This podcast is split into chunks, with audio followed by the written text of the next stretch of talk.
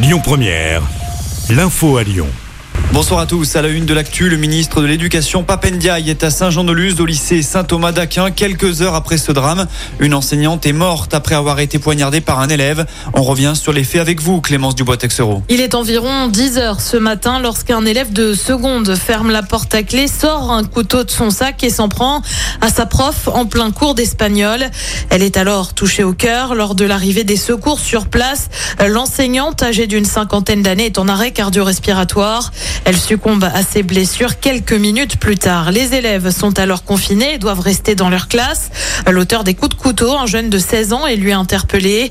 Il n'est pas connu des services de police, mais il aurait affirmé avoir entendu des voix qui lui disaient de tuer son enseignante.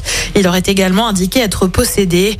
L'enquête a été confiée à la police judiciaire de Bordeaux. Merci Clémence. De leur côté, les syndicats réclament, eux, de vrais états généraux sur la profession. Dans l'actu près de chez nous, rebelote au campus Porte des Alpes de Lyon 2. Comme lundi, le site a de nouveau été bloqué aujourd'hui. Des étudiants ont disposé des barrières devant les entrées de l'université. La motivation reste la même. Ils protestent contre la réforme des retraites, mais également la loi immigration de Gérald Darmanin. Conséquence, les cours se sont déroulés en distanciel aujourd'hui. La région aura réagi aux perquisitions d'hier à son siège. La présidence dit se tenir à disposition de la justice. Il s'agit d'une réponse apportée au parquet national financier qui a effectué une perquisition à Confluence dans le cadre de l'enquête ouverte pour favoritisme, recel de favoritisme et détournement de fonds publics à propos des dîners mondains organisés par le président Laurent Vauquier. Pour rappel, l'été dernier, un fastueux repas avec 90 convives avait été organisé. Montant de l'opération 100 000 euros, le tout aux frais du contribuable. Le Vélov compte toujours plus d'adeptes. C'est le président de la métropole de Lyon, Bruno Bernard, qui l'a annoncé sur ses réseaux sociaux.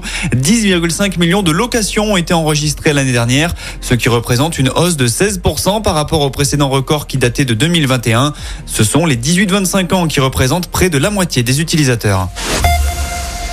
Ce n'est pas le jour pour laver votre voiture. La pluie est de retour aujourd'hui dans notre région avec le sable du Sahara qui l'accompagne. Les concentrations devraient être moindres que lors des précédents phénomènes. Le ciel sera lui moins coloré également, mais cette pluie sableuse devrait disparaître seulement vendredi. Enfin, on termine avec un mot de football. Suite de la Ligue des Champions, ce soir, Manchester City se déplace à Leipzig et l'Inter Milan reçoit le FC Porto. Coup d'envoi des matchs à 21h. Et puis du côté de l'OL, c'est signé. Sonny Anderson va être promu conseiller sportif du club. L'ex-buteur brésilien est actuellement en poste à la Duchère. Il sera présenté demain à la presse. Écoutez votre radio Lyon Première en direct sur l'application Lyon Première, lyonpremière.fr et bien sûr à Lyon sur 90.2 FM et en DAB+.